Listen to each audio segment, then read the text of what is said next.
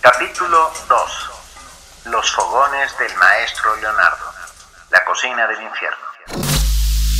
Cultura UNAM presenta El mejor lugar para la creación, la filosofía y la experimentación no es el escritorio, el ágora o el laboratorio. Es la cocina. La cocina del infierno. Con Benito Taibo.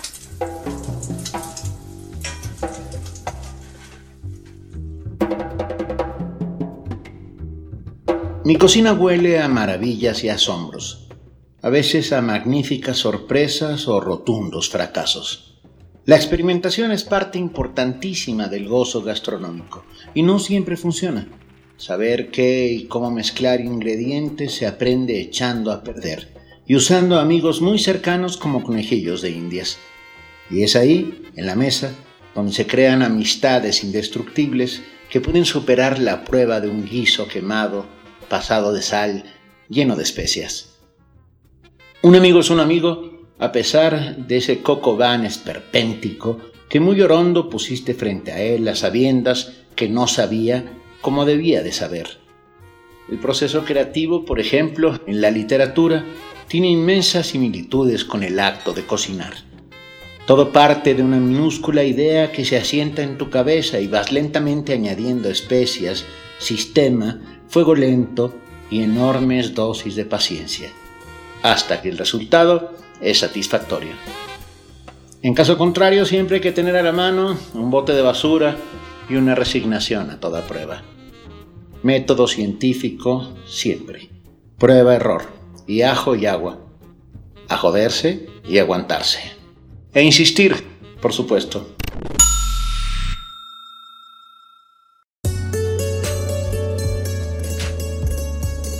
En el imaginario colectivo hay ciertas cosas que se dan por hechas y que pasan a la historia como ciertas para nutrir con imaginación los tiempos oscuros y aburridos, como por ejemplo la creación de La Cordillera, una novela larga y definitiva de Juan Rulfo que nadie vio nunca, y que se conserva como uno de los mitos geniales en nuestra literatura.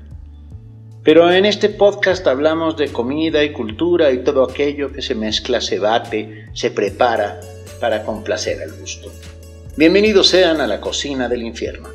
Soy Benito Taibo y los invito a visitar los fogones del maestro Leonardo. Don Leonardo da Vinci nace, por supuesto, en Vinci, provincia de Florencia, Italia, el 15 de abril de 1452. Pintor, escultor, inventor, ingeniero, músico, poeta, urbanista, geógrafo, naturalista, es el más claro y maravilloso ejemplo del perfecto personaje del Renacimiento que hacía de todo y todo lo hacía bien. Es uno de mis héroes preferidos.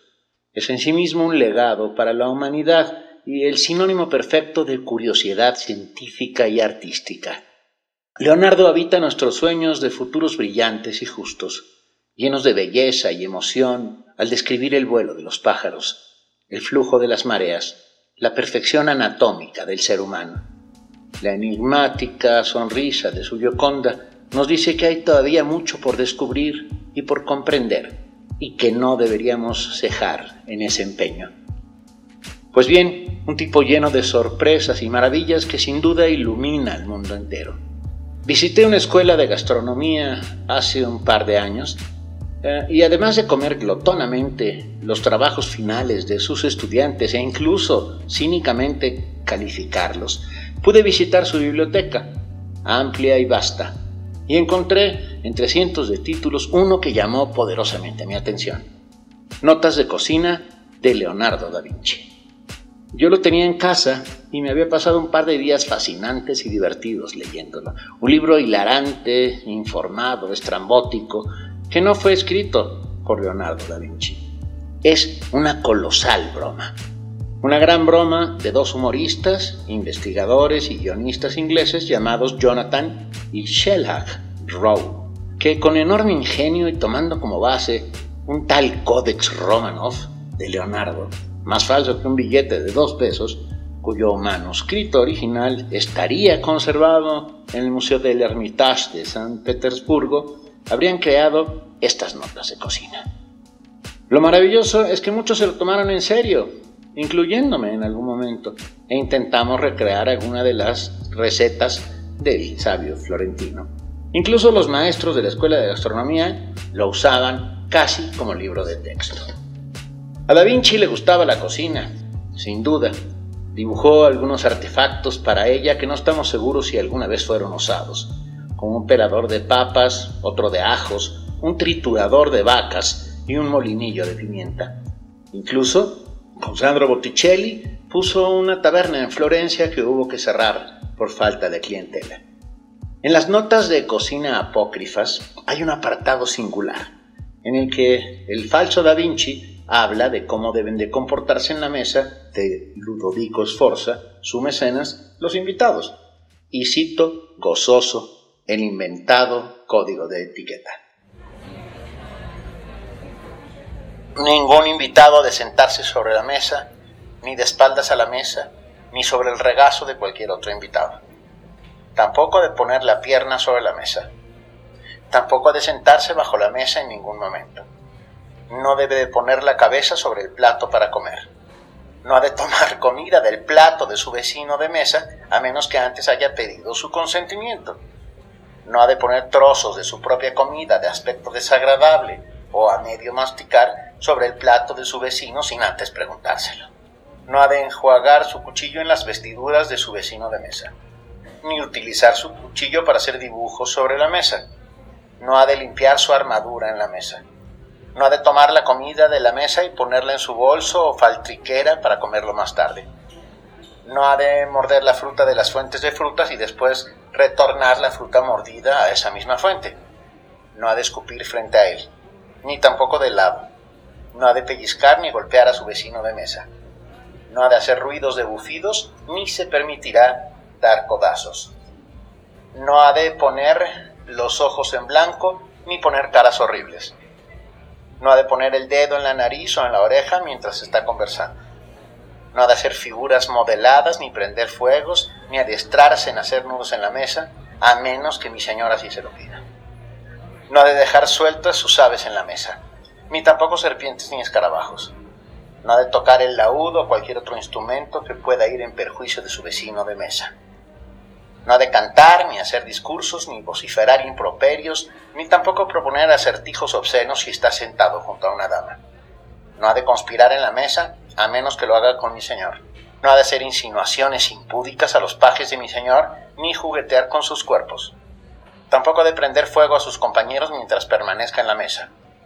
No ha de golpear a los sirvientes a menos que sea en defensa propia. Y si ha de vomitar, entonces debe abandonar la mesa. No es una genialidad, sí es una genialidad. Se imagina esa caótica mesa donde pasaban todas estas cosas. Pero, ¿no es acaso más genial que miles en todo el mundo hayamos intentado recrear algunas de las recetas que aparecen en ese libro falso, falso? Me dispongo entonces a compartir con ustedes el pavo real asado al estilo da Vinci que jamás podremos preparar. Eso último lo digo yo, siguiendo sus instrucciones al pie de la letra. Y dice, El arte de cocinar estas aves precisa mucho tiempo y presenta muchos inconvenientes. Para matar al pavo real seguiréis el mismo procedimiento que se utiliza con las cabras Cortaréis su garganta y después con una aguja horadaréis su cerebro para dejar manar la sangre. A continuación, lo colgaréis de una higuera durante la noche para que se torne tierno y antes habréis rellenado su cuerpo vaciado con ortigas y atado pesos a las dos patas. Ahora cortaréis el pellejo en su superficie desde la garganta hasta la cola y pelaréis junto con las plumas las patas todavía unidas a la piel. Esto lo pondréis aparte, con cuidado. Colocad después la carcasa del ave en el horno, rellenadla con semillas de clavel y rociadla con hierbas perfumadas. Y lo más importante de todo, envolved su cuello y su cabeza en un pañuelo blanco que habrá de mantenerse húmedo todo el tiempo que esté cociendo, de manera que no lo deforme el calor.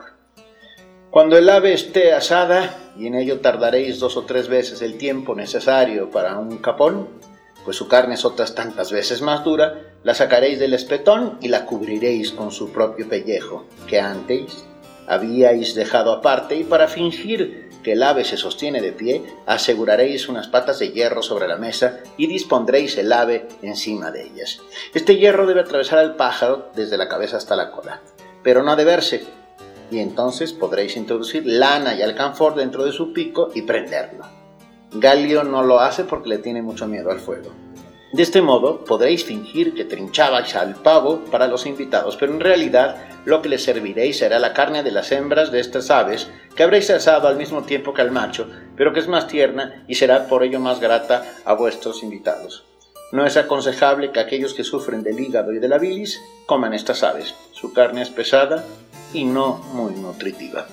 Ah, es una receta falsa para cocinar un ave real, un pavo real falso Ah, es, verdaderamente desopilante. Ah, vale la pena, por supuesto, leer el libro, pero evitar a toda costa hacer las recetas. La imaginación es cosa poderosa, pero los límites a ella los tiene que poner la lengua y el sentido común en la cocina. Si Leonardo viviera, yo me apuntaría a cocinarle aquello que quisiera, a cambio de que me dibujara sobre un papel un pájaro, uno que vuele, tanto como nuestros pensamientos en el viento. Estoy por sentarme en la mesa, están todos invitados. Cocinar es una forma mayor de la cultura y la risa, elemento indispensable para que funcione. Nos oímos muy pronto en esta cocina del infierno. Los abrazo fuerte. Sueñen con Leonardo da Vinci y todo lo que puedan soñar, por favor.